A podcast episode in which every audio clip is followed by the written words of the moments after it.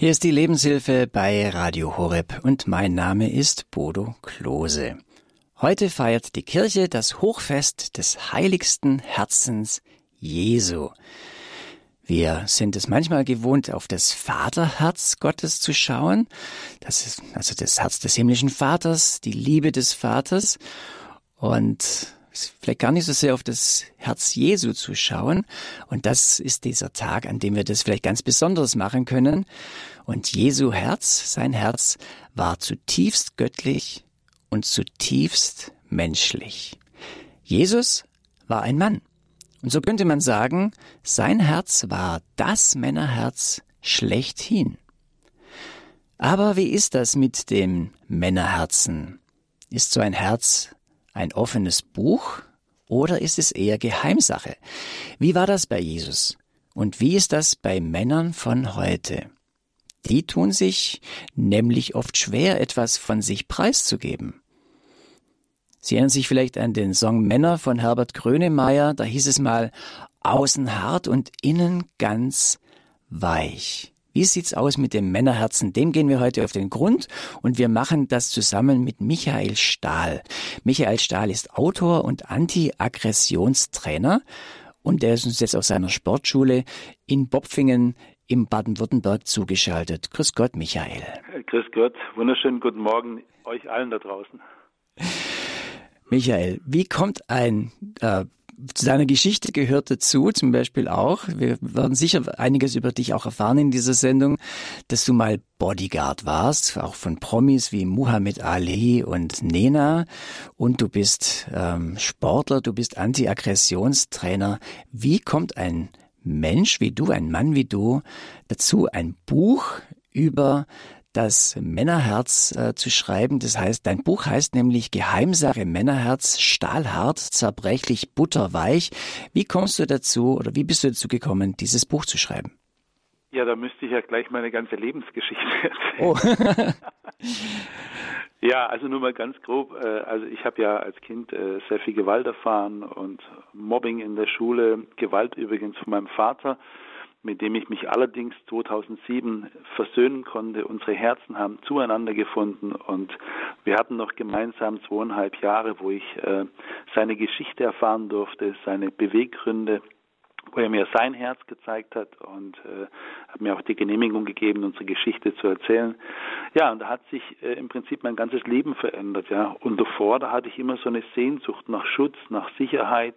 deshalb, mein Leben war oft ein Kampf, deswegen habe ich sehr intensiv Kampfsport gemacht. Wahrscheinlich war ich deshalb auch im Sicherheitsdienst, um Anerkennung zu bekommen und auf der Suche nach Sicherheit. Aber mit der Versöhnung mit meinem Papa und auch letztendlich auch mit der, einer tiefen Versöhnung mit Gott, ja, ähm, habe ich dann Frieden drüber gefunden und lebe seit 2007 ein völlig anderes Leben. Ja, und aber durch das, was in meinem Leben war, mein Herz, das hat, wurde sehr oft erschüttert, ja, ähm, durch das, was ich erleiden musste, aber auch durch die Schuld, die ich selber äh, zu tragen hatte. Da hat mein Herz sehr darunter gelitten und ich hatte 2018 einen schweren Herzinfarkt Allerdings, Gott sei Dank, fünf Minuten von der Herzklinik entfernt. Ich hatte einen Vortrag in Tübingen.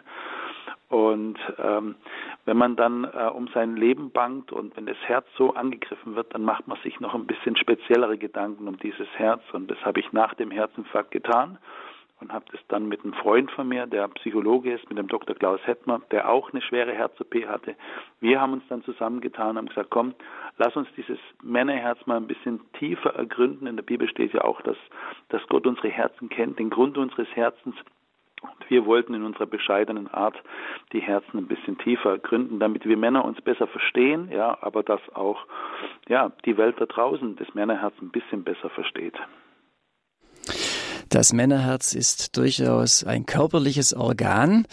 Und ich habe mal geschaut, laut Statistischem Bundesamt sind Herz-Kreislauf-Erkrankungen, da gehört das Herz einfach mit dazu, die Todesursache Nummer eins in Deutschland. Und im Jahr 2021 waren es mehr als ein Drittel der Todesfälle, die an einer Herz-Kreislauf-Erkrankung verstorben sind. Mehr als ein Drittel der Fälle. Also es ist wirklich ein Thema, rein mal auf der körperlichen Ebene. Und es betrifft übrigens nicht nur Männer, sondern zu 42 Prozent auch Frauen. Aber immerhin 58 Prozent, ein bisschen mehr noch sind es die Männer. Über die Frauen können wir eine eigene Sendung machen, aber jetzt heute geht es eben um die Männer. Und wenn wir dann sagen die, diese Ursachen, natürlich kann gehören zum Herzinfarkt, äh, auch das Rauchen und der Lebenswandel, der Stress, den man so, so hat, äh, dazu, ja. Aber vieles ist auch eben psychisch äh, ja, verursacht, hat so seinen Grund äh, in der Psyche, also man spricht dann von Psychosomatik, dass es also sich auswirkt auf das Herz. Und ich denke, heute, wenn wir jetzt über das Männerherz sprechen, dann bewegen wir uns mehr in diesen inneren Bereich des Menschen, des Mannes, was ihn so ausmacht und was ihn da so umtreibt. Und darüber spreche ich jetzt eben mit Michael. Wir können gerade dieses Titel, den Titel nochmal sagen von dem Buch. Das ist, äh, hat, hat Michael Stahl zusammen mit Klaus Hettmer geschrieben. Geheimsache Männerherz, stahlhart, zerbrechlich und butterweich. So haben wir auch diese Sendung genannt. Michael, vielleicht ziehen wir das Ganze mal so auf. Warum ist das Herz für viele Männer Geheimsache? Ja, wir Männer äh, reden nicht gerne. Ja, ich habe jetzt, ich mache ja seit 30 Jahren jetzt meine Projekte, Vorträge, Selbstbehauptung und besonders seit 2007, nachdem ich gelernt habe, mein eigenes Herz zu öffnen, ja, da passiert es natürlich, dass der Gegenüber sehr oft auch sein Herz öffnet, dann hört man halt sehr oft, dass das, was da verborgen ist, ja, ja so tief ja, versunken ist, ja, dass niemand davon Kenntnis hatte. Und ich habe auch oft die Erfahrung gemacht, dass Männer keinen besten Freund haben. Ja. Wir haben oft sehr oberflächliche Themen. Wir sprechen über Sport, Fußball, äh, wir sprechen über das Wetter, wir sprechen über Arbeit, noch ein bisschen Politik. Ähm, aber wie es den Männern wirklich geht, ja. Also ich habe schon oft den Satz nach meinem Vortrag gehört, ganz ehrlich, ich habe auch keinen Menschen. Ich habe keinen wahren Freund. Und ein wahrer Freund ist einer, dem du alles sagen kannst, die Abgründe deines Herzens, ja. Und ähm, das mangelt, ja. Wir sind doch sehr oft so Einzelkämpfer, ja. Das kenne ich von mir, ja, aber das kenne ich aber auch mittlerweile von, ich sag mal wirklich von Tausenden von Männern, ja.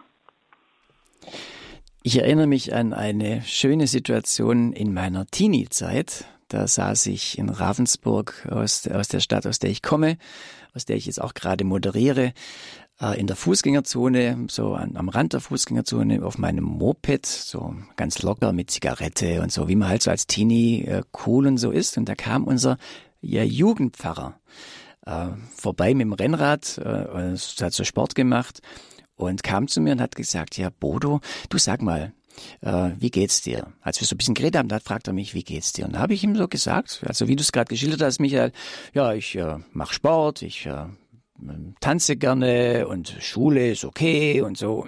Lauter so Dinge, die ich halt so mache. Dann hat er gesagt, hm, jetzt hast du lauter Dinge erzählt, die du, ja, die dir so äußerlich sind. Aber sag mal, wie geht's dir? Und ich hatte keine Antwort. Und ich glaube, dass ja, dass das schon ein bisschen das, das spiegelt, was äh, gut, ich war noch jung, aber ich kann mir vorstellen, dass es auch im fortgeschrittenen Alter durchaus so sein kann, dass ein Mann sich diesen Fragen vielleicht gar nicht so stellen mag und vielleicht lieber Masken aufzieht. In, in Wie ist das Thema Masken? hört man dann sehr oft die Antwort, es passt schon. es passt schon, ja. Passt ja, also, mhm. Und damit steckt da alles drin und man kann nicht so, man kann den Mann nicht greifen. So eine Maske ist ja aber auch eigentlich ein Schutz, den, den so ein Mann aufsetzt. Also ist ja auch, man will ja nicht alles irgendwie gleich mal von sich preisgeben. Masken können ja auch was Positives haben, oder? Ja, natürlich, ja. Äh, man muss ja auch nicht jedem ja den Grund seines Herzens an, anzuvertrauen, ja. Aber letztendlich ist es auch so, habe ich mir vom Psychologen sagen lassen, Dinge, die wir aussprechen, die beginnen zu heilen, ja. Und das in einer guten Freundschaft oder auch in einer Beichte, ja. Ich habe erst vor ein paar Monaten äh, eine komplette Lebensbeichte abgelegt. Ich habe da wirklich mein Herz ausgeschüttet, ja, und das war sowas von befreiend, ja. Also ich kann es nur jedem empfehlen. Muss vielleicht äh, äh, ganz kurz hier erklären. Ich bin äh, evangelisch getauft, weil meine Mama evangelisch war oder ist, ja. Äh, ich bin aber in der katholischen Kirche groß geworden, ja, ähm, weil die 100 Meter von unserem Häuschen weg war Und ich bin auch von meiner Oma katholisch erzogen worden bis zu meinem 14. Lebensjahr, ähm, bis sie dann gestorben ist. Und dann ist auch etwas in mir gestorben, als die liebe Oma weg war. Ich hatte wirklich eine Oma, die für mich gebetet hat, die mit mir gebetet hat, die Jesus unfassbar lieb hatte. Und ähm, daher kannte ich das Beichten eigentlich gar nicht, aber ich habe erkannt und wie schön und wie wunderbar, wie wertvoll es ist, über die Dinge zu sprechen, die wirklich wichtig sind, ja. Und wir können das von, von niemandem einfordern, ja. Äh, die Liebe fordert ja nichts, sie ist aber bereit, alles zu geben. Aber wir können es vorleben, ja. Und es passiert wirklich Wunderbares, wenn wir unsere Herzen öffnen. Dann kann es sehr, sehr gut passieren, dass der Gegenüber auch sein Herz öffnet, ja. Die Frage ist auch manchmal, wollen wir das wissen? Wie gehen wir damit um, ja? Äh, haben wir Zeit füreinander? Ähm, sind wir bereit zuzuhören und eventuell auch ähm, eine Hilfestellung zu geben, da zu sein? Da steckt ja auch noch, wie soll ich sagen, noch ein, ein Stück Weg dahinter. Das Gute an einem Beichtgespräch ist ja, dass es quasi ja organisiert ist. Also man hat wirklich ein Setting, wo man sagt, okay, hier habe ich jetzt einen geschützten Raum, in dem kann ich äh, wirklich mein Herz ausschütten, ja, in dem kann ich äh, Dinge ans Licht bringen. Es gibt ja diese Redewendung, ich mache aus meinem Herzen keine mhm. Mördergrube, ja, wo man also sagen würde, das Herz, wenn man alles, wenn man alles in sich reinfrisst, dann ist man, dann macht es eigentlich so, das, das mördert eigentlich von, jemanden von innen. Wenn man also alles so nicht für, für sich behält und nicht ans Licht bringt, dann macht es mhm. was mit dem, nicht nur mit der Psyche, es macht auch was mit dem Körper, also diese Mördergrube, die in der Redewendung drin ist. Das Beichtgespräch ist eigentlich eine Möglichkeit, ja, man hat, man weiß, ich habe es hier, das sind der Priester und ich, ja, und äh, es ist organisiert. Ich weiß, der behält es für sich, das ist seine Pflicht. Es ist ein geschützter Rahmen. Eigentlich doch ganz gut, dass man da Dinge ans Licht bringen kann. Ja, trotzdem ist es halt ein Weg. Gell? Also ich, ich, als ich mir Gedanken gemacht habe, wo gehst du zum Beichten hin, ja, da habe ich mir gedacht, ich fahre ein paar hundert Kilometer von mir weg aus Scham, wo mich niemand kennt, ja. Äh, und das war aber kurz vor Weihnachten letztes Jahr. Und ähm, ich bin dann doch aus einem Impuls wirklich nur ein paar Kilometer von meinem Heimatort ja, äh, in ein Kloster gegangen und habe da wirklich bei einem Mönchen mein Herz hingeworfen. Ja. Ähm, zuvor habe ich mir gedacht, ich muss ganz, ganz, ganz weit weg, ja, weil die Scham und, und auch äh, ja vor diesem Menschen war doch äh, einigermaßen groß. Ja. Aber die Sehnsucht, ja, äh, die Dinge loszuwerden, die war viel, viel größer. Und ich finde es auch sehr, sehr wichtig, dass wir das einander vorleben. Es ist nämlich oft so, dass wir gerne von den Sonnenseiten, von den schönen Momenten unseres Lebens berichten. Und dennoch glaube ich, dass unsere Niederlagen manchmal viel kostbarer sind, als wir ahnen, ja. Also ich würde jetzt meinen Dienst nicht machen, wäre mein Leben glatt gelaufen. Ich habe als Kind Gewalt erfahren, ich habe ich habe mit 18 Jahren habe ich Obdachlosigkeit erlebt. Ja, ich habe als Vater, als Ehemann versagt, als Bruder in so vielen Bereichen des Lebens. Aber genau deshalb verstehe ich jetzt Menschen, die in ähnlichen Situationen sind. Oder meine Familie hatte vor 13 Jahren einen sehr, sehr schweren Autounfall, wo auch jemand gestorben ist. Ja, auch Menschen, die Katastrophen erleiden. Ja, kann ich, das kann ich nachempfinden, weil mein Herz das durch hat. Und über diese Dinge zu berichten, ja, kann auch ein großer Segen sein für die Menschen um uns herum, auch ganz besonders für unsere Kinder, für unsere Enkelkinder. Ja. Ich sage immer den Männern, wenn ihr eure Tränen versteckt, wenn ihr euer Herz versteckt, dann werden eure Kinder und Enkelkinder ihre Herzen, ihre Tränen auch verstecken. Ja. Schämt euch nicht eurer Gebete, eurer Tränen, ja, das Öffnen eures Herzens, da steckt eine Freiheit dahinter. Ja. Und ich habe das sehr oft erleben dürfen, dass Leute mir dann schreiben und sagen, ja, das stimmt, ja, äh, da ist was passiert. Und letztendlich Karl Valentin soll ja gesagt haben, Erziehung ist völlig zwecklos, die Kinder machen uns eh alles nach. Und so können sie es auch nachmachen, wenn wir unser Herz zeigen. Also darin steckt etwas Wunderbares, ja, aus meiner Sicht. Das Männerherz. Du hast gesagt, da ist ganz viel Angst, das rauszugeben, dass man eben auch versagt, versagt hat oder auch vielleicht auch Angst hat vorm Versagen. Und damit, wenn, wenn man sich dann so eine Spirale reingibt, dann wird es ja immer, immer größer. Wohl dem, der entweder die Möglichkeit hat, das in einem guten Setting da loszuwerden. Oder du hast gesagt, jemand, der vielleicht einen guten Freund hat. Also das wäre natürlich ein großes, äh, ein großes Geschenk, das man wahrscheinlich auch pflegen muss. Es gibt so ein Freund fällt ja nicht vom Himmel, oder? Ja, also erstmal ist für mich persönlich auch Jesus mein bester Freund. Ja, da habe ich auch einiges in meinem Leben erleben dürfen, dem ich wirklich alles sagen kann. Und da haben auch schon Leute zu mir gesagt, wenn er doch alles weiß, ja, warum soll ich ihm doch alles sagen? Ja, das versuche ich immer ganz einfach zu erklären. Ich habe ja zwei Kinder, einen Sohn mit 29 und eine Teenagerin mit 14 Jahren. Und wenn ich manchmal auf Vortragsreisen bin, dann rufe ich zu Hause an, dann spreche ich mit meiner Frau und frage sie, wie geht's der Kleinen? Dann erzählt sie mir, wie es in der Schule alles war und, und sonst so drum, drumherum. Und wenn ich dann nach Hause komme, dann weiß ich von meiner Laura alles, ja. Aber wenn meine Laura dann kommt und sagt, Papa, ich möchte mit dir reden, ich habe dir was zu sagen, dann sage ich ja nicht, hey, ich weiß schon alles, sondern dann freue ich mich, dass mein Kind mit mir spricht, ja. Das tut meinem Vaterherzen gut und dem Herzen meiner Tochter natürlich auch, ja. Und so ist es erstmal mit Jesus, aber so ist es auch mit Freundschaft, ja. Auch wenn man manchmal dem anderen schon ansieht, es geht ihm nicht gut, aber wir fangen an miteinander zu reden. Da steckt da so eine unfassbare Kostbarkeit dahinter. Und letztendlich, man kann für diese Situation, für diese Menschen beten. Ja, ich habe das so oft erleben dürfen, welche, welche, welche Wunder Gott für uns bereithält. Aber ich empfehle uns immer auch wieder mal einen Schritt auf die Menschen zuzugehen. Ich kenne viele Menschen, die haben zu mir gesagt, ich wurde so oft enttäuscht und verletzt, ich vertraue mich niemand mehr an. Ja, ich kann da vielleicht ganz kurz eine Geschichte erzählen, ähm, die hat mich wirklich geprägt. Mein, ja, ein Großteil meines Lebens. Ich bin von vier, fünf Jungs in der Klasse gequält worden die haben mir jeden Tag das gesagt, was ich eh schon wusste, dass mein Vater ein Trinker war, dass er ein Schläger war, dass wir arm waren, dass ich kein eigenes Zimmer hatte. Ja.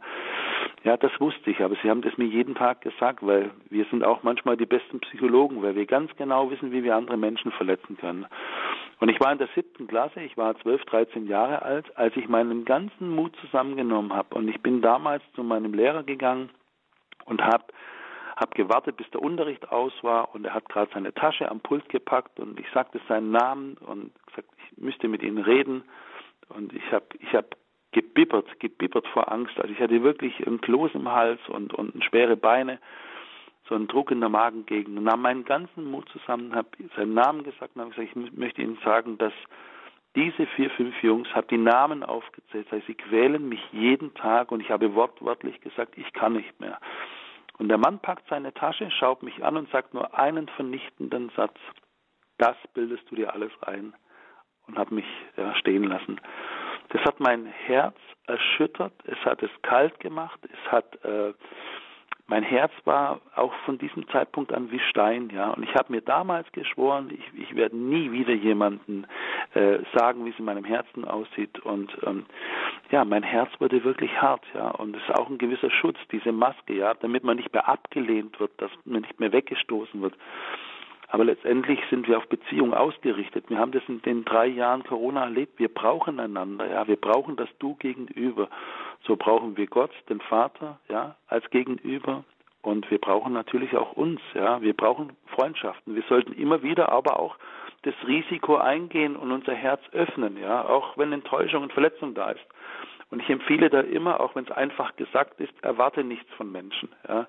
Denn wenn du etwas erwartest, dann wirst du vielleicht enttäuscht. Aber hoffe alles. Und Hoffnung ist was ganz anderes, wie in ständiger Erwartungshaltung zu sein. Dann wird man auch weniger enttäuscht.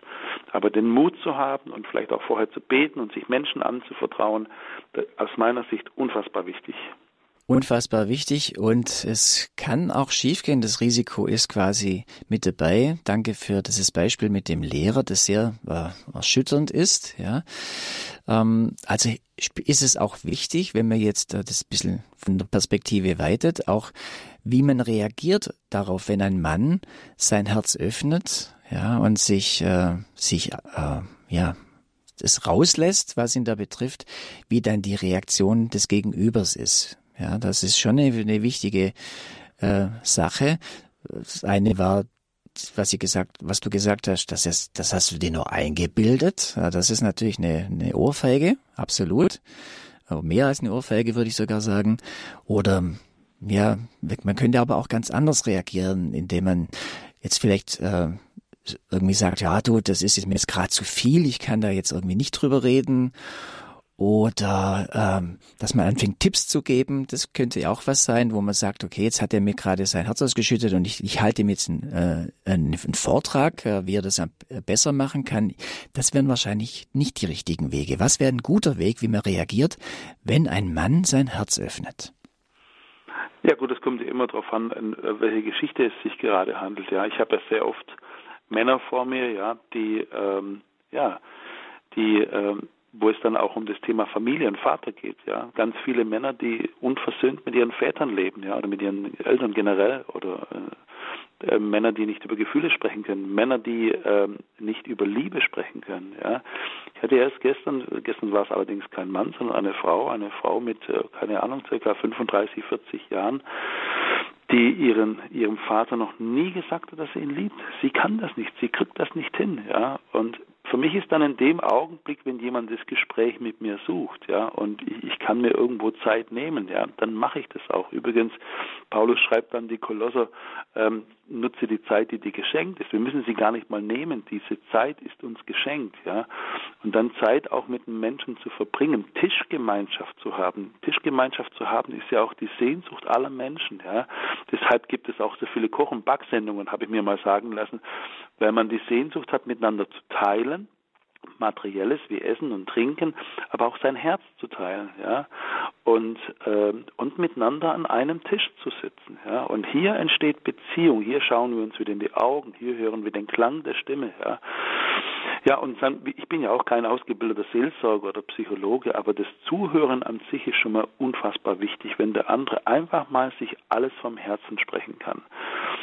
Und dann muss man halt einfach schauen, ja, was sind die nächsten Schritte, ja. Und äh, für mich zum Beispiel, wir haben ja eine Sportschule, wir unterrichten ja Gewaltprävention, Selbstbehauptung. Wir haben ein sehr großes Netzwerk, auch an Seelsorgern, Psychologen, Polizeibeamten. Je nachdem, es, geht ja manchmal nicht nur um, harm, um harmlose Dinge, sondern auch manchmal berichten uns äh, Menschen, dass sie straffällig geworden sind, dass das passiert ist, das. Und dann muss man halt immer schauen, ja. Also mir ist wichtig, die Menschen nicht anzuklagen, ja nicht zu verurteilen, ja, und äh, einfach zuzuhören und äh, und dann gemeinsam gucken, wie kann der Weg weitergehen. Und oft reicht manchmal auch, ja, eine Tasse Kaffee, ja, wo sich etwas ändert, etwas aus deinem Herzen zu berichten oder ein Spaziergang, ja, und wie gesagt, den Rest, das ist immer individuell, ja. Und ähm, ja, so machen wir das in unserer Sportschule. Ganz viel Tischgemeinschaft, miteinander toben und lachen, sich körperlich auch wieder spüren, Vertrauen, ja, äh, schenken den Menschen, etwas aus seinem Herzen berichten. Und der Rest kommt von ganz allein. Vielleicht auch noch etwas, ähm, es geht ja nicht nur um Männer, es geht ja auch um heranwachsende Männer, um Jungs, ja.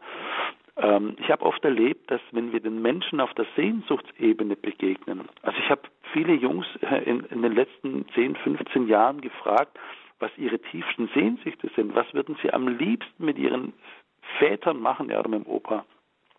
Und das, was ich jetzt sage, oft sagen die Leute, ja, das wäre stereotypisch, ja. Ähm, ich habe lange nicht gewusst, was stereotypisch heißt. Ich kenne nur eine Stereoanlage, aber ich kann halt nur das sagen, was die Jungs, Jungs mir gesagt haben. Das sind halt oft Dinge dabei wie Klettern, am Baumhaus bauen, fischen gehen, am Lagerfeuer sitzen, zelten, Fußball spielen. Dann sage ich zu den Vätern und zu den Großvätern, wenn du das machst mit deinem Sohn und mit deinem Enkelsohn, du begegnest ihm auf der Sehnsuchtsebene. Und wenn du aber dann etwas aus deinem Herzen berichtest, von deinen Niederlagen, ja, von dem, was du vielleicht in deinem Leben verbockt hast, so mitten aus deinem Herzen, weißt du, was dann passiert? Äh, die kommen von ganz alleine. Es braucht seine Zeit, aber sie kommen von ganz alleine. Und den Menschen auf der Sehnsuchtsebene zu begegnen und aus seinem Herzen zu berichten, das erzeugt Wunder. Und wir glauben ja auch an den Heiligen Geist, der uns, dass er uns die richtigen Worte gibt, ja, und dass er uns führt und auch die nächsten Schritte zeigt. Und darauf vertraue ich voll und ganz sagt Michael Stahl. Er ist Anti-Aggressionstrainer und er hat ein Buch geschrieben, Geheimsa Geheimsame, Entschuldigung, Geheimsache, Männerherz, stahlhart, zerbrechlich, butterweich und darüber reden wir gleich mehr. Aber Bodo, kann ich dir ganz kurz noch was sagen, weil du hast es ja, gerne. zwei, dreimal erwähnt, Anti-Aggressionstrainer. Das Wort gefällt mir eigentlich gar nicht so sehr für Aggression. Das ist ja auch ein Zeichen unseres Herzens. Das bedeutet, in meinem Leben passt was nicht. Guck mal nach mir, ja. Viel, viel schlimmer ist es, wenn die Leute still werden. Ja, dann wissen wir ja gar nicht mehr, was in ihrem Herzen vor sich geht. Und deswegen Anti-Aggressionstraining, das hört sich immer, ja, ich, wir wollen nur den Leuten zeigen, wir wollen deine Aggression wahrnehmen, wir schauen dahinter, wir, wir lotsen das in eine gute Bahn, aber wir wollen auch wissen, was hat die Aggression ausgelöst und wo kann man deine Sehnsucht stillen. Das wollte ich nur mal ganz kurz anmerken. Ja, ist doch ganz, ganz wichtig. Wer sich mit dem Thema auch beschäftigt hat, ist ein Künstler, der heißt Lars Peter. Er hat ein Lied geschrieben, Der Mann im Spiegel. Das hören wir uns an.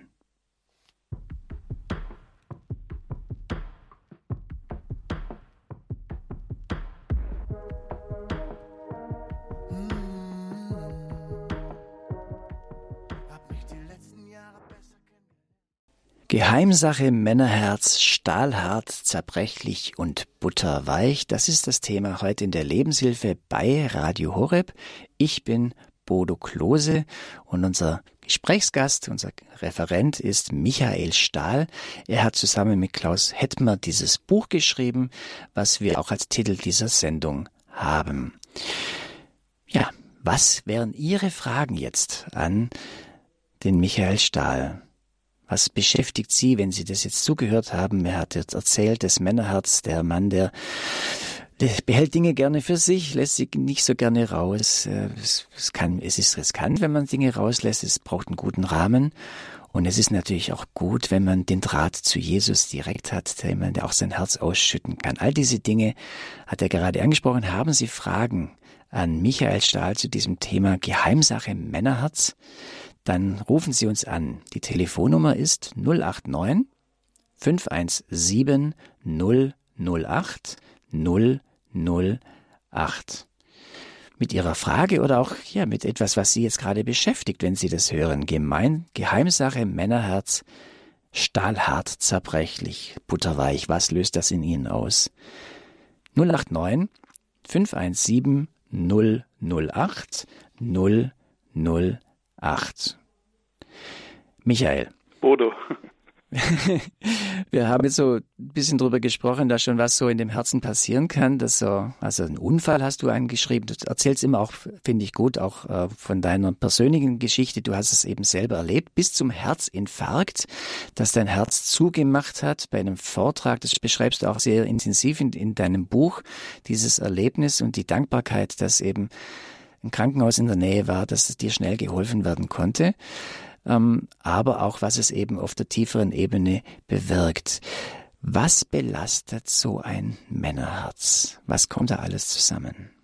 Ja gut, wir, was hat man uns vorgelebt? Ja, wie viel Liebe haben wir bekommen? Ja, ähm, wo ist der Mangel an Liebe? Ich habe ja öfters auch mit Sterbenden zu tun und äh, ich höre da ganz zum Schluss ganz genau zu, was die mir sagen, ja. Und da geht es halt sehr oft auch um die Dinge, die wir nie getan haben. Da geht es darum, dass wir zu wenig Zeit hatten für, für unsere Familie, für uns selber. Ja. Am Schluss geht es nicht mehr um Qualifikationen, da geht es auch nicht mehr um Erfolg zu haben, ja, sondern es geht wirklich um Versöhnung und um Liebe. Ich muss gerade eben an meinen Onkel Heinz denken, der war Jahrgang 1930, ja, kam aus Berlin und äh, ist 2012 verstorben. Ja. Er hat den Krieg noch erlebt, er hat auch erlebt, wie ein Freund von ihm von einer Handgranate getötet wurde neben ihm. Und das hat er ein Leben lang mit sich herumgetragen, ja. Und er hat immer, also immer ist auch so ein, so ein ja, manchmal so ein verfluchendes Wort, aber bei meinem Onkel war es wirklich so, wenn der das Thema Glaube kam, hat er gesagt, ach, das ist doch egal, an was man glaubt. Hauptsache, man ist ein guter Mensch, ja. Aber er konnte nicht über das sprechen, was in seinem Herzen ist. Er konnte nicht über Gefühle sprechen. Er war ein wunderbarer Mensch, ja. Er war mein persönliches, äh, äh, äh, wie soll ich sagen, Lexikon, ja, Wikipedia, Google in Person, wenn ich was wissen wollte. Onkel Heinz hat alles gewusst. Aber dann, als es dann zum Sterben ging, ja, er ist die Treppen runtergestürzt, hat sich einen Oberschenkelhalsknochen gebrochen und hatte dann nur noch wenige Tage, ja. Und wir wussten es aber nicht, dass er stirbt, ja. Ähm, da fing er an zu fragen, ja, nach dem Lebenssinn. Da fragte er mich, ja, ähm, hat er mir Dinge erzählt von seinem Leben, von Verletzungen und alles, und er wusste nicht wohin. Und dann habe ich ihm gesagt, ähm, er solle doch Frieden machen mit Gott, ja, und, und, und, und, und Herrn Jesus in sein Herz einladen. Und das hat er gemacht mit 82 Jahren, ja. Und als wir uns zum letzten Mal sahen, da konnte er mir dreimal hintereinander sagen, und jetzt habe ich eine Gänsehaut und es berührt mich selber jetzt ganz, ganz arg, weil ich diesen Mann unendlich geliebt habe. Da hat er mir dreimal gesagt, ich liebe dich. Ich liebe dich, hat er gesagt. Das konnte er nicht. Und ich glaube, darum geht's, ja, dass wir die Dinge aussprechen, die auf unserem Herzen liegen, ja. Wir sprechen ja auch voll, das Herz ist voll, das Herz ist zerbrochen. In der Bibel steht zum Beispiel circa 900 Mal das Wort Herz, ja. Und wir sollten auch auf unser Herz achten, ja. Und ja, mein Onkel, der konnte nicht reden, ja. Und das, ich denke immer, dass das, was ganz zum Schluss wichtig ist, ja, was in, im, im Sterben so wichtig ist, nur das ist auch unfassbar wichtig, auch im Leben. Der, der uns im Sterben Hoffnung gibt und der uns hält und trägt, der gibt uns auch im Leben Hoffnung, ja, und trägt uns. Weißt du, wenn ich so in die Welt rausschaue, die Leute haben ihre Horoskope, haben, manche gehen zum Kartenleger, haben esoterische Tendenzen, ja, ähm, aber das alles ist am Schluss nicht mehr wichtig, ja. Am Schluss, so wie auf der Titanic, da haben sie gesungen, näher mein Gott zu dir, ja. Und deshalb kann ich den Leuten raten, alles, was ihnen irgendwo, ja, äh, an Esoterik und Kartenlegen und äh, an, an, an, an was weiß ich was alles, ja, universelle Energie und Daumen drücken und toi toi toi, das wirst du bei einem abstürzenden Flugzeug nicht gebrauchen können, auch nicht am Ende deines Lebens, am Sterbebett, da geht es um Gott. Ja. Und mit diesem Gott heute zu leben, sein Herz, ja, äh, äh, sein Herz kennen und lieben lernen und in unser Herz einzuladen, diesen Jesus, das ist Freude und das ist der Beginn eines neuen Lebens. Ja, und das kann ich nur jedem empfehlen. Und in diesem Männerherzen sind ja viele ganz schöne, positive Dinge drin. Da sind Träume drin, das sind äh, Fantasien, also Sachen, die ja auch äh, ganz auch mit, mit Glück äh, erfüllt sind, Dinge, die, die da wichtig sind, aber eben auch äh, schwierige Sachen, die man eben nicht so gerne äh, rauslässt. Und äh, als du gerade gesprochen hast, habe ich mich erinnert an den Psalm 51, Vers 19. Da heißt es, als Opfer, das Opfer, das Gott gefällt, ist ein zerknirschter Geist und ein mhm. zerbrochenes und zerschlagenes Herz wirst du Gott nicht verachten oder nicht verschmähen. Genau. Das, der, äh, da bin ich manchmal gestolpert, dachte ich, zerbrochenen Herzen sind. Ja, braucht, aber das habe ich immer gedacht, Mensch, muss das denn sein, so ein zerbrochenes Herz? Also, das ist schon ziemlich krass. Aber eigentlich wenn, wenn ich das so sehe, dass da drin die Chance ist, äh, ich, ich, ich, ich sage es und ich, ich sehe es ja auch bei Jesus. Jesus ist ein Mann, auch als er auferstanden ist, die Wunden sind noch da. Mhm. Das habe ich mir die Tage nochmal bewusst gemacht. Der ist auferstanden, war in einer anderen körperlichen Gestalt, aber er hatte die fünf Wunden an sich, also dieses Verwundete. Ja. Und diese Seitenwunde, die auch im, im Herzbereich ist, ist ja diese mittlere Wunde. Mhm. Also da steckt ja ganz viel drin von dem, was, äh, was Gott uns, ja, wie uns Gott in der Situation, wie uns Jesus da begegnen möchte. Und du hast auch gerade was Schönes gesagt, das sind ja nicht nur die Abgründe, da sind ja auch schöne Sachen drin. Und als mein Vater und ich uns versöhnten, als unsere Herzen wieder zusammenkamen, da konnten wir zusammen lachen, ja. Ich habe meinen Vater auf eine Art und Weise erlebt, wie ich es noch nie erlebt habe. Da kam so viel Freude, so viel Lachen heraus, ja, aus diesem Herzen. Das kannte ich gar nicht, ja, oder nicht in diesem Maße, ja. Und ja, das ist auch drin, nicht nur dieser Kummer und diese Heimlichkeiten, sondern manchmal auch unfassbar viel Schönheit und Freude und die kommt dann auch wieder zum Vorschein. Ich gebe nochmal die Hörertelefonnummer durch jetzt für diese Sendung, damit Sie jetzt auch kräftig bei uns anrufen und den Michael Stahl vielleicht löchern mit Ihren Fragen. Oh. Oder ihr herausfordern. Michael Stahl, ja, also, du kennst es ja, du äh, bist ja äh, im Kampftraining, da kann ja alles Mögliche kommen. Nein, wir machen es ganz gemäßigt. Das Thema ist Geheimsache Männerherz. Was beschäftigt Sie, wenn Sie das jetzt hören, Geheimsache Männerherz? Was sind Ihre Fragen? Was ist Ihr Kommentar zu diesem Thema? Dieses Männerherz stahlhart, zerbrechlich, butterweich und wir könnten das noch deutlich weiterführen, was dieses Männerherz ausmacht. Was sind Ihre Fragen? 089 517 008 008 8. Geheimsache Männerherz. Das ist, darum geht's. Und heute ist ja, die feiert die katholische Kirche das Hochfest des heiligsten Herzens Jesu, so heißt es offiziell. Und am Freitag ist ja auch immer dann der Herz Jesu Freitag, erster Freitag im Monat. Das ist also schon eigentlich in der Liturgie der katholischen Kirche sehr verwurzelt. Und du hast es ja auch erzählt, du hast äh, Draht äh, auch zur katholischen Kirche Und äh, aber gehst, bist eigentlich, glaube ich, jetzt nicht jetzt äh, so, so direkt konfessionell da irgendwie äh, fixiert. Mich, ähm, Michael, was ist für dich das Herz Jesu? Was, wie erlebst du Jesus als Herzensmann? Ja, ähm, da, da muss ich etwas erzählen, mit dem wahrscheinlich niemand rechnet. Ja, also ich habe ja bin ja sehr armselig aufgewachsen. Ja. Also manche Leute können das nur verstehen, die die, Nachkriegszeit erlebt haben. Wir haben ja wirklich mit fünf Leuten in einem Schlafzimmer geschlafen, ja, in einer abbruchreifen Hütte. Und ähm, da war auch keine Dusche und kein Badezimmer drin, aber in diesem Schlafzimmer, da war ein Bild drin, ein Herz-Jesu-Bild, ja. ja. Und äh, das war so DIN A5 groß. Und wenn man mir wehgetan hat, dann bin ich zu diesem Bild. Wenn ich einsam war, bin ich zu diesem Bild. Ja. Und das war so ein Bild, das schaute ich immer an, ja. Und äh, ich bin dann nach links gelaufen und Jesus hat mich angeschaut. Also ich spreche hier davon, da war ich fünf, sechs Jahre alt, gell? Und äh, dann bin ich nach rechts gelaufen, das Bild hat mich immer noch angeschaut und einmal bin ich unter das Bett meiner Eltern gekrabbelt und habe mir gedacht, wenn ich jetzt ganz schnell von unten nach oben schaue, mal gucken, ob er dann immer noch mich anschaut, Jesus. Und falls er das wirklich macht, dann bin ich ihm wirklich wichtig, ja. Das habe ich dann gemacht und Jesus hat natürlich wieder geschaut. Ja. Und dieses Bild, ja, wenn, wie gesagt, wenn ich einsam war oder wenn man mir wehgetan hat, dann habe ich meine Wangen an sein Herz gedrückt. Ja, sei wieder Gänsehaut. Da, da könnte ich, da könnte ich fast schon wieder weinen, ja, weil ich diesen kleinen Jungen von damals sie, sehe, der, der, der, dieses Herz von Jesus küsst, ja, der, der mit seinen Wangen an das Herz von Jesus rangeht und ja, da haben ja auch Leute anderer Konfessionen schon gesagt, das, das macht man nicht, das wäre nicht biblisch. Da habe ich gesagt, da bin ich ja so froh, dass ich von Theologie keine Ahnung habe und dieser fünf, sechsjährige Michael erst recht nicht, ja. Ja, das habe ich gemacht und so habe ich das Herz Jesus kennen und lieben gelernt, auch diesen gütigen Blick von diesem Bild.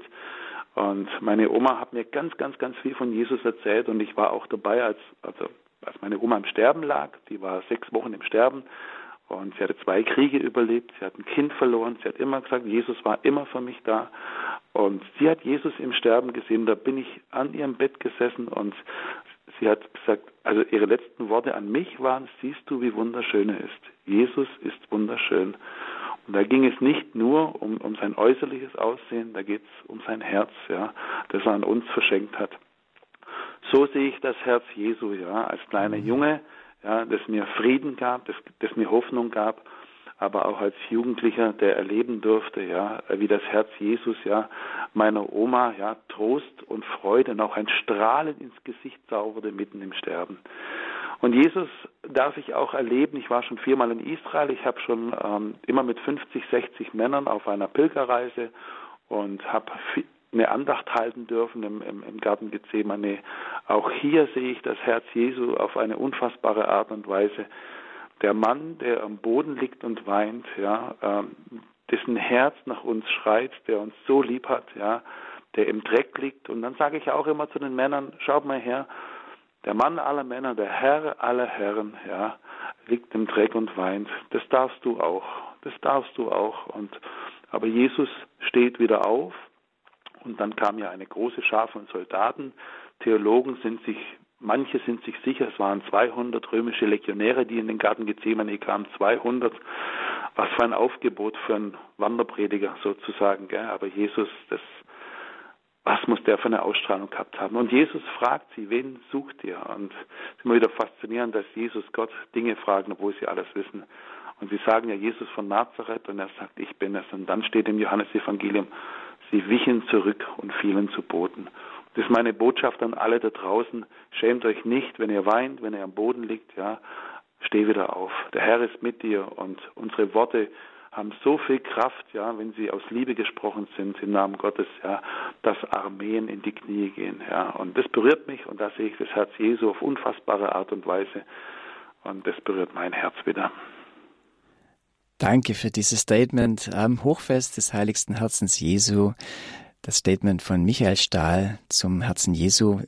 Er hat ein Buch geschrieben, Geheimsache Männerherz, stahlhart, zerbrechlich, butterweich. Das ist auch das Thema dieser Sendung. Und wir haben Hörerinnen und Hörer, äh, die bereit sind. Und ich begrüße als erste die Frau Mieling. Grüß Gott, Frau Mieling, ja. Sie rufen aus Oberbayern, glaube ich. Grüß Gott, ja, genau. Mhm. Hallo. Man wird es an der Sprache hören. Also ich bin hoch begeistert jetzt von dem Vortrag und von der Offenheit, die der, der Herr ausspricht oder aussprechen kann. Ich bin nur der Michael, also, der Herr ist jemand anders. der, ich weiß jetzt den Namen nicht mehr. Michael, Entschuldigung. Michael. Aber äh, ja, also ich äh, habe am Anfang gedacht, naja, Männerherzen, das berührt mich jetzt nicht. Äh, das brauche ich mich jetzt, ich wollte, wollte es eigentlich jetzt gar nicht hören, aber da ich jetzt zufällig da war, habe ich den Vortrag jetzt Gott sei Dank mitbekommen und es hat mich sehr wohl und tief berührt, weil, also ich habe erlebt, also in meiner Kindheit auch so eine Art Trauma äh, von einem Vater, der eigentlich ja seine Liebe nie zeigen konnte und ähm, der 1924 geboren, Kriegsteilnehmer war und total traumatisiert selber und ähm, ja, da kann ich das so nachvollziehen, was Sie alles ähm, erlebt haben und wie es Ihnen da gegangen ist, also als Kind auch. Also das ähm, hat Erinnerungen auch bei mir jetzt wachgerufen. Und ja, und jetzt habe ich einen Mann geheiratet, der kann seine Liebe auch nicht zeigen. Und zwar ist es auch, der ist auch lieblos aufgewachsen, also hat auch keine Liebe bekommen. Und äh, es ist natürlich schwierig, weil wir haben dann drei Kinder zusammen und unsere Kinder sind mit Liebe überschüttet worden, aus dem heraus, dass wir ihnen das ähm, geben wollten, was wir nicht hatten. Aber ja, ich weiß nicht, ob wir es nicht verwöhnt haben dabei. Aber äh, Gott sei Dank haben die alle drei ein Wahnsinns Selbstwertgefühl und äh, Selbstbewusstsein und fühlen sich geliebt.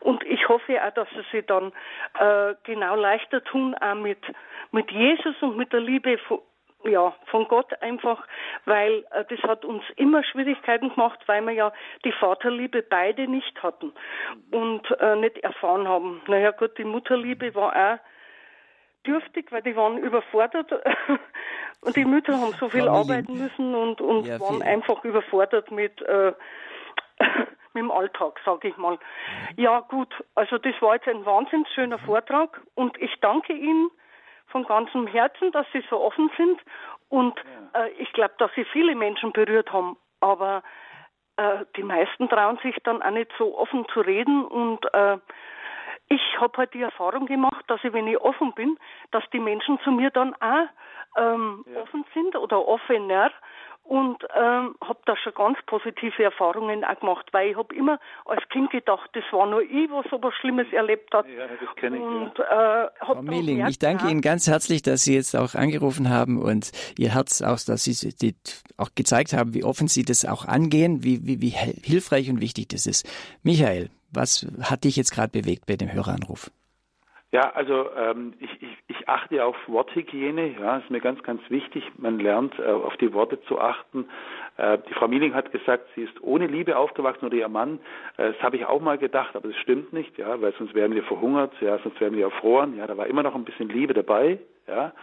Und als ich die Geschichte von meinem Vater hörte, ja, Jahrgang 41, der bereits zu Kriegszeiten ja schon mehrfach ja mit der Oma, also mit seiner Mama um sein Leben rennen musste, ja, und der erleben musste, dass sein Vater 48 aus Kriegsgefangenschaft zurückkam und ein verletzter Mann war, der nicht gesprochen hat, ja, der getrunken hat, der geschlagen hat, der nie einen Arm nehmen konnte und der nie sagen konnte, ich liebe dich, ich bin stolz auf dich so muss ich doch wirklich sagen, da kommt ein Verständnis. Also verstehen bedeutet nicht einverstanden sein, liebe Zuhörer. Also es bedeutet nicht Dinge gut zu heißen, die ungerecht waren. Ungerechtigkeit bleibt Ungerechtigkeit. Aber ich verstehe meinen Vater und heute kann ich wirklich sagen, ich habe den besten Papa auf der ganzen Welt gehabt, der er sein konnte. Der er sein konnte, auch wenn es nur wenig Liebe war. Ich glaube, es war alles, was er hatte, denn er hat nicht mehr bekommen. Ja. Und ein Bibelvers fällt mir noch ein, weil äh, wir, wir brauchen ja auch Vorbilder, die uns prägen. Und in der Bibel steht drin, Eisen wird mit Eisen geschliffen und so formt das Herz eines Mannes das Herz eines anderen Mannes, ja, oder den Charakter. Sehr, sehr wichtig, ja. Und die Männer da draußen, schämt euch nicht, Gefühle zu zeigen. Ähm, sprecht es offen an. Und es gibt einen Spruch von mir, der heißt, äh, ich besitze die Freiheit, sogar über meine Gefängnisse zu sprechen. Ja. Und das ist wirklich Freiheit. Ja. In meinem Leben ist vieles noch nicht in Ordnung, aber ich habe die Freiheit, offen darüber zu sprechen. Geheimsache Männerherz, das ist unser Thema hier in der Lebenshilfe. Ich bin Bodo Klose, unser Referent ist Michael Stahl und die nächste Hörerin ruft uns aus der Gegend von Fürstenfeldbruck an. Ich grüße Sie. Ja, guten Morgen. Also ich habe ich hab jetzt auch zufällig das Radio seit langer Zeit mal wieder angemacht, Radio Horeb. Aber bei Gott gibt es ja keine Zufälle, nur Gottfälle. So sehe ich das. Ja, es berührt mich sehr. Und lieber Michael, herzlichen Glückwunsch, dass du den Herrn so ehrst. Und ich darf jetzt du sagen, weil du ja mein Bruder im Glauben bist. Und es hat mich sehr berührt. Ich habe mir jetzt gedacht, im Gebet und Zuhören rufe ich jetzt an oder rufe ich nicht an. All diese schlimmen Erfahrungen, die kenne ich sehr, sehr gut. Hm, jetzt komme ich aus einer gewalttätigen Familie und mein Mann auch. Und ja, ich bin schon fast 18 Jahre mit dem Herrn unterwegs und es ist schon sehr viel Heilung passiert. Und Jesus Christus ist das Beste, der Beste und der eben alles liebt, gesund liebt und heilt. Genau. Jetzt bin ich hier auf weiter Flur immer noch, weil hier keiner von meinen Kindern und mein Mann, der sich auch vehement dagegen ausspricht, äh, an den Herrn zu glauben. Ich glaube, er hat auch ein bisschen Angst vom Vater im Himmel, weil das macht ja Sinn, ja, der Vater, ja. der eigene und dann weiter so. Äh, mir ist ein Satz so hängen geblieben, wo du sagtest zum Beispiel, du hast dich geoffenbart, deine Gefühle dem Lehrer und bist noch äh, überfahren worden, so in der Seele. Und mir geht das auch, wenn ich mein Herz meinem Mann ein Stück weit, weit aufmache, da kommt nicht viel Gutes. Jetzt bin ich mehr ins Schweigen verfallen, aber natürlich jahrelanges tägliches Gebet für meinen Mann. Ja, weil ich denke, das Gebet ist die größte Waffe, die wir haben und Gott lässt sich nicht aufhalten und der Heilige Geist lässt sich nicht aufhalten. Und aber manchmal bin ich schon sehr mutlos und ich wollte jetzt einfach fragen, was ich noch machen kann. Wenn ich frage, äh, mein Mann, was denkst du? Nix. Und damit ist es überhaupt keine Kommunikation. Also ich habe im Wunden geschlagen, viele, ja, am Anfang des Glaubens, das dauert ja lang, bis man ein Stück weit auch eine andere Sprache bekommt vom Herrn und Heilung.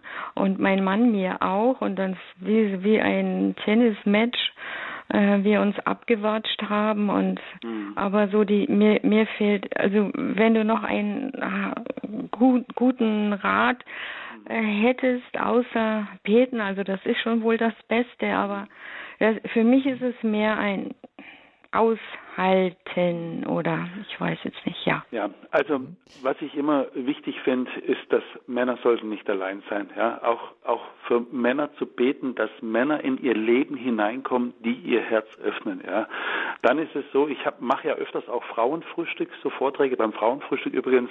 Dabei habe ich einen Herzinfarkt bekommen beim Frauenfrühstück. Ja, also hat aber nichts mit den Frauen zu tun. Es war halt so in Anführungszeichen, es war halt damals so. Ja, aber Männer brauchen Männer. Ja, und am besten Männer, die aus ihrem Herzen berichten, ja, die, wo, die die Männer verstehen können, ja, auf ihrer Herzensebene. Und äh, ich weiß zum Beispiel von vielen Frauen, dass die Männer manchmal kommen die Frauen zu mir und sagen, haben Sie ein Buch von meinem Mann, der liest aber nicht gerne. Es muss dünn sein, es müssen auch nur Bilder drin sein. Vielleicht ist es einfach, also jetzt nicht unbedingt, ich will ja keine Werbung für dieses Buch machen, aber ein Buch von Männern, ja, wo, wo nicht großartig dick ist, ja, wo der Herr Jesus verherrlicht wird, wo Männer ihr, ihre Lebensgeschichte erzählen, ja, sehr, sehr wertvoll. Und ähm, was ich auch schon oft erlebt habe, das war auch in der Pandemie so, dass viele Leute mich kontaktierten, ja, erst als, als es ihnen den Boden unter den Füßen weggerissen hat, ja, da haben sie sich bei mir gemeldet und gesagt, sie brauchen Hilfe, sie brauchen Rat. Es ist ja so, wenn du Jesus lieb hast, dann lacht die Welt ein bisschen über dich, ja, und schaut dich vielleicht auch ein bisschen schräg an. Das ist die erste Stufe. Und die zweite Stufe ist, sie gewöhnen sich an dich, an deine Liebe zu Jesus. Und die dritte Stufe ist, wenn es ihnen schlecht geht, kommen sie zu dir. Ja. Also sind schon viele jetzt bei mir äh, gelandet, ja, die auch um Gebet ja, gebeten haben und was ich auch sehr gerne mache. Also wenn ich das sagen darf, ich habe einen YouTube-Kanal mit meinem Namen, da haben ganz, ganz viele Männer ihr Herz geöffnet, ja. Und manchmal schicke ich den Männern nur einen Link und sage, hör dir doch mal die Geschichte von dem Mann an, von dem und dann sitzen die Männer so für sich ganz alleine dann in ihrem Zimmer oder vorm Handy, ja, und hören sich einen Vortrag an, wie ein Mann sein Herz öffnet, ja. Und ich glaube, das ist es, ja, dass die Geschichte eines anderen Mannes oft auch das Herz dann vieler Männer berührt, ja. Also so darf ich das erleben, ja, durch ein Buch, durch einen Filmbeitrag, gerade eben auf der Ebene, wo die Männer vielleicht auch unterwegs sind. Ja. Und hier lebt es zum Beispiel auch im Gefängnis. Ich bin ja öfters im Gefängnis. Da sitzen die Männer ja, und, und mit Scheuklappen oft drin. Und wenn nur einer anfängt, sein Herz zu öffnen, wenn einer anfängt zu weinen, ja, dann ist es ja so eine Kettenreaktion. Aber einer sollte anfangen und beten Sie dafür. Vielleicht suchen Sie eine gute Lektüre für Ihren Mann. Vielleicht schauen Sie mal ins Internet rein, da gibt es ja auch ganz, ganz tolle Beiträge von vielen wunderbaren christlichen Männern. Und vielleicht können Sie eben auch sagen, Sie haben heute so einen verrückten Typen gehört, der vieles durch hat in seinem Leben. Hör dir mal seine Geschichte an. Ja, denn ich weiß, wie es den Männern geht, die Gewalt erfahren haben, aber auch Männer, die ähm, ja, wie soll ich sagen, äh, Karriere machten, erfolgreich sind und trotzdem dahinter steckt immer etwas. Da steckt eine Sehnsucht ja, nach Anerkennung, nach Aufmerksamkeit und Liebe. Und ich glaube, es geht nur um Liebe, ja, letztendlich. Danke für Ihren Anruf, Ihre Frage, auch Ihr Zeugnis, dass es auch längere Zeit braucht, äh, um so einen Weg äh, zu gehen, dass es Gebet braucht. Ich glaube, da hat man auch ganz viel mitnehmen können. Unser Thema Geheimsache Männerherz, stahlhart, zerbrechlich, butterweich hier in der Lebenshilfe bei Radio Horeb. Und wir haben einen nächsten Hörer aus dem Gebiet Unterallgäu. Ja, grüß Gott, ich habe eine Frage und zwar, ich habe mir auch in dem Vortrag ähm, in vielen äh, wiedergefunden und habe auch, als bin als Kind äh, sehr viel gemobbt worden und auch geschlagen worden von mit, äh, mit Jugendlichen. Und äh, ich habe einfach jetzt die Probleme, also auch dieses mich, mich mitteilen, mich ausdrücken, äh, einfach meine Gefühle auszusprechen oder einfach auch wahrzunehmen oft. Und äh, ich kann einfach, also meine Frau, die hält das fast auch nochmal aus und, äh, und wird dann oft laut und, und, und, und, und, und ja, manchmal sogar aggressiv dann. Und ich, also ich kann mit solchen Sachen kann ich einfach überhaupt nicht umgehen. Das, das, das, das wird bei mir so eine Hochspannung. Ähm, also sie hat auch Depressionen, ich habe auch Depressionen und äh, ja, ich weiß da einfach, ich flüchte dann, ich flüchte dann immer ähm, und ja, ich, hätten sie mir da irgendwie eine Hilfe. Äh, wie heißt denn du? Äh, Werner. Werner. Werner, jetzt. Aber du hast gerade eben gesagt, du tust dir schwer, über Gefühle zu sprechen. Du hast es doch gerade eben gemacht. Ja? Wunderbar, auf wunderbare Art und Weise. Ähm, ich, ich, ich weiß nicht, ob du in der Kirchengemeinde drin bist. Ich tue mir schwer, mich, mich mitzuteilen. Ich tue mir schwer, mich mitzuteilen, was bei mir so ist. Äh, ja, ich tue mir einfach total schwer. Ich habe mir jetzt auch jeden Mut zusammengerissen, um hier anzurufen. Das ist schön, Werner, ja. Das ist sehr, sehr schön. Also was ich den Leuten immer wieder empfehle, also Dietrich Bonhoeffer hat mal einen, einen wunderbaren äh, Artikel verfasst, ja, über die Einsamkeit in vielen Gemeinden, ja, dass jeder irgendwo mit seiner Heimlichkeit, mit seiner Schuld und mit seiner Scham alleine da sitzt, weil es manchmal unter den Frommen nicht so geachtet oder oder wahrgenommen wird. Aber wenn einer anfängt zu sprechen, den Mut hat, zu sagen, Jesus, hilf mir jetzt, ja, und spricht offen die Dinge aus, dann entsteht Gemeinschaft, weil es gibt vielleicht einen zweiten oder einen dritten oder einen vierten in der Gemeinde, der sagt, Mensch, Werner, mir geht's ja ähnlich, ja. Und ich finde es so kostbar und wertvoll. Und viele Gemeinden haben ja auch einen Männerhauskreis oder eine, eine Männerbibelstunde. Also das würde ich dir empfehlen. Und natürlich, äh, ich weiß nicht, ob du in Behandlung bist, äh, es braucht auch ein Fach, ein Fachleute, ja, die uns begleiten. Und vielleicht stecken auch noch andere Sachen dahinter, die, die du, die irgendwo im Verborgenen sind. Also das kann ich dir empfehlen, ja. Ähm, da einen guten Therapeuten zu finden, wenn es irgendwie geht, auch einen christlichen, aber vor allen Dingen auch, ja, einfach Männer, die vielleicht auch Jesus lieb haben, ja, mal in der Gemeinde fragen, ob es da einen Männerhauskreis gibt, eine Männergruppe gibt, dass Männer wieder lernen, miteinander äh, zu reden, offen aus ihrem Herzen.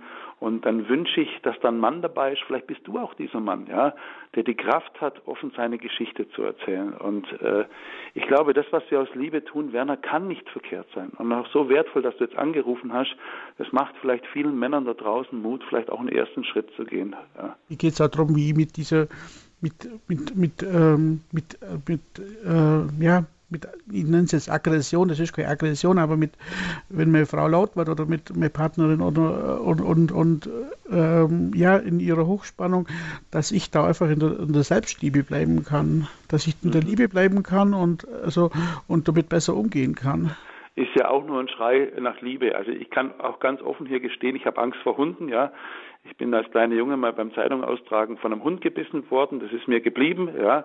Und äh, was passiert mir, wenn ich in der Stadt unterwegs bin? Die Hunde kommen immer zu mir. Und vor zwei Jahren hatte ich ein Erlebnis, da kam ein riesengroßer Hund, der sprang an mir hoch und ich habe gedacht, mein letztes Stündlein hat geschlagen. Und dann fing der an zu bellen und, und dann kam die Besitzerin ums Eck und die hat gesagt, haben Sie keine Angst, er bellt nur so laut, wenn er gestreichelt werden will.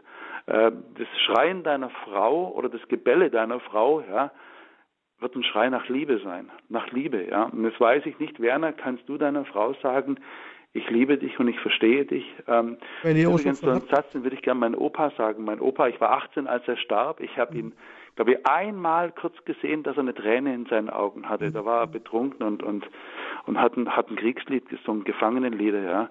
Mhm. Und er war sehr hart. Er konnte nicht den Arm nehmen, nicht über Gefühle sprechen. Und hätte ich noch einmal die Chance, dann würde ich ihn in den Arm nehmen und wenn er es zulassen würde, dann würde ich ihm sagen, ich verstehe dich und liebe dich. Vielleicht, vielleicht, lieber Werner, kannst du deiner Frau sagen, ich verstehe dich und liebe dich. Allein in diesem Satz sind so viele Wunder enthalten. Ich verstehe dich, ja, und liebe dich, ja. Vielleicht, ich bete für dich, dass du den Mut bekommst, vielleicht das zu machen. Danke für den Anruf. Alles, alles Gute. Und äh, ja, es war wie Michael gesagt hat. Also ich glaube, er hat viele für viele Männer gesprochen, denen es da ganz, ganz ähnlich geht. Ich habe eine letzte Hörerin, die ich noch vielleicht reinnehmen kann in die Sendung, Frau Wolf aus Ravensburg. Wir haben, wir sind eigentlich schon am Ende der Sendezeit, aber vielleicht möchten, wollen Sie noch ein bisschen was beisteuern oder noch was sagen? Würde ich ganz gern. Ein ganz neues Thema. Nee, ganz gar kein neues Thema. Ich habe jetzt äh, so bewegende Stunde erleben dürfen mit Michael und mit Ihnen. Äh, das wollte ich euch einfach sagen. Es ist, glaube in dieser Generation, in dieser Nachkriegsgeneration einfach so fast normal, dieses Nichtsagen, dieses Schweigen, dieses alles in sich neifressen. Ich habe das mit meinem Vater, der mit 18 in den Krieg gekommen ist und äh, ein verhärteter schwacher Mensch war, wiederkommen ist. Mir war dieser Satz so wichtig, wo der Michael gesagt hat, die besten Eltern, sie haben getan, was sie konnten.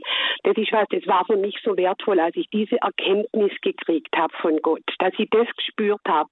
Die haben es nie bös gemeint. Die haben einfach bloß das tun, was sie können. Und ich glaube, das ist so wichtig, dass auch mir das wir ja auch noch belastet sind mit diesem Nichtreden und nicht gut sind in der Auseinandersetzung, auch mit unseren Kindern, auch ihnen zu, zu sagen, du, alles, was ich falsch mache in deine Augen, ich tue es eigentlich nur aus Liebe zu dir.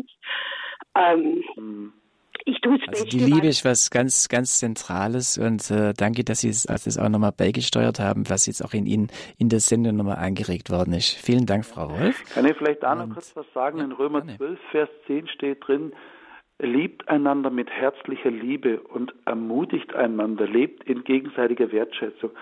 Der Schwab sagt ja nicht geschumpfe gelobt und wir loben meistens immer auf den Beerdigungen. Auf den Schleifen steht dann drauf in Liebe oder der Arbeitskollege und der Chef erzählt nochmal, was für ein Pfundskerl der Verstorbene war. Das müssen wir zu Lebzeiten machen, dem anderen wieder eine Wertschätzung zu geben, sagen, ich habe dich lieb, ich bin stolz auf dich, schön, dass es dich gibt. Da tun wir uns so schwer damit, aber mögen wir diese Mauer über, überbrücken, überspringen, ja, und wieder aus unserem Herzen auch die schönen Sachen sagen. Und das verändert die Welt um uns herum, da bin ich mir absolut sicher. Und auch wieder in den Arm nehmen bedeutet, du bist angekommen, du bist zu Hause, äh, vielleicht das noch, mein Opa konnte nie in den Arm nehmen, Und als mein Vater und ich uns versöhnten, haben wir zwei Jahre gebraucht, bis wir uns in den Arm nehmen konnten. So kaputt waren wir. Aber eine Umarmung ist unfassbar wichtig. Es stärkt das Immunsystem, das wissen viele Leute gar nicht. Es gibt die Identität, ja, und es gibt dir auch Geborgenheit. Du bist zu Hause, du bist angekommen, du bist meine geliebte Tochter, mein geliebter Sohn, denn der, der, der, der Vater, der seinen verlorenen Sohn wiederentdeckt hat, da steht in der Bibel drin, er rennt seinem Sohn entgegen, ein himmlischer Vater, der rennt und er fiel seinem Sohn um den Hals. Nehmt euch wieder einen Arm da draußen, ja. Sagt euch, wie lieb ihr euch habt, ja. Und ganz, ganz besonders euren Kindern und Enkelkindern, die warten manchmal ein Leben lang, ja, dass sie das von den Vätern, von den Müttern, von den Großeltern wieder hören. Du bist geliebt, schön, dass es dich gibt, ich bin stolz auf dich. Geheimsache Männerherz, stahlhart, zerbrechlich, butterweich, das ist das Thema dieser Sendung und das ist auch der Titel des Buches von Michael Stahl zusammen mit Klaus Hettmer, das er geschrieben hat. Michael Stahl, herzlichen Dank für diese Sendung. Darf ich dich bitten, vielleicht auch für die Hörer, die jetzt uns gerade gehört haben und gemerkt haben, vielleicht euch was, ein kurzes Abschlussgebet zu sprechen. Das fände ich noch sehr schön. Ja, lieber Jesus, du hast uns versprochen, dass wo zwei oder drei in deinem Namen versammelt sind, dass du da bist. So sind wir auch hier über dieses Medium versammelt. Du siehst unsere Herzen, du siehst, wie es uns geht und du hast dein Herz an uns verschenkt. Und deshalb bitten wir dich, segne unseren Mund, damit wir die Dinge aussprechen, die gesagt werden müssen, mitten aus unserem Herzen dass wir lernen, über Liebe zu sprechen, über das, was uns belastet und dass wir wieder loben und wertschätzen können. Segne bitte unsere Hände und Arme, dass wir Geborgenheit schenken. Segne bitte unsere Füße, damit wir die Wege gehen, die du gedacht hast. Segne unsere Augen, damit sie mit deinen Augen sehen. Und segne unser Herz, dass es dich einlädt und nie wieder gehen lässt und deine Liebe unser Herz gesund liebt. Und so segne uns der allmächtige Gott, der Vater aller Väter, der Papa aller Papas, es segne uns Jesus Christus, Herr aller Herren, König der Könige, liebevollster Fußpfleger, der jede Welt betreten hat. Und es segne uns der Heilige Geist, der uns tröstet und uns die Gewissheit gibt, wir sind geliebt und wir sind nie allein. Amen. Amen. Michael Stahl, ganz herzlichen Dank. Sehr gerne, gell. Alles Liebe euch und Gottes Segen da draußen. Tschüssle. Das war die Lebenshilfe zum Thema Geheimsache Männerherz, stahlhart, zerbrechlich und butterweich. Mein Name ist Bodo Klose.